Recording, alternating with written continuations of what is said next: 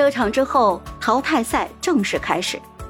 今天的上场序号是由心动者在箱子里面随机抽取。第一个上场的多少都有压力，选手都在祈求千万不要抽到自己。然后就看见盛乔拿出了一个球，拿着话筒念叨：“九号，这位选手我有印象呢，唱歌唱的特别好，接下来也要加油啊！”九号选手深吸了一口气，走上了舞台。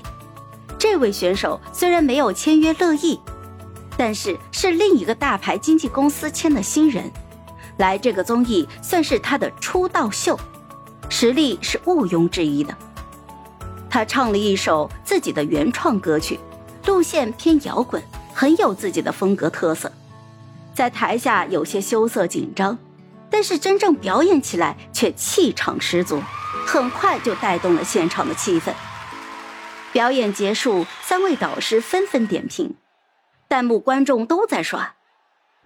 哎，来了来了，马上就到彩虹屁了，不知道今晚能听到什么样的彩虹屁呀？好期待呀！彩虹屁，彩虹屁，彩虹屁，彩虹屁。终于到圣桥了，不仅看直播的网友，连现场观众都屏气凝神，静待他的发挥。盛乔笑盈盈地看着舞台上微微喘气的少年，毫不掩饰语气里的欣赏。我想，上帝造你的时候一定花了六天的时间。第一天造你的骨骼，第二天造你的血肉，第三天造你的皮相，第四天造你的性格，第五天造你的才华，最后一天，他吻了你的嗓子。导师、观众、网友全是一脸的问号。我去，这他喵是什么彩虹屁成精啊！万人血书，跪求圣乔给我爱豆些彩虹屁呀！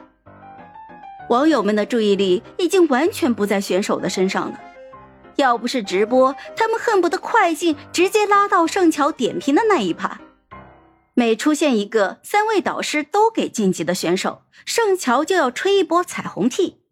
就算是面对被淘汰的选手，他也会说一句类似于“我在你的身上看到了未来无限的可能”这种激励的话语。他一次都没有使用过作为心动者的一票否决权，简直就是一个持续常亮的绿灯啊！过过过过过，跟你过，全部过。节目才播到一半，盛乔新的彩虹屁语录就已经传遍全网了。被刷上了热门，又吸引了一大批人来看直播，观看人数是持续上涨。导演组简直乐开花了，一直在耳麦里就鼓励盛乔：“哎，多说点，继续说。要是词穷了，我们派人给你递小抄。”收视率一路高涨，现场气氛也持续的火爆。轮到下一个选手上台的时候，又是一个被标了星号、签了乐意的选手。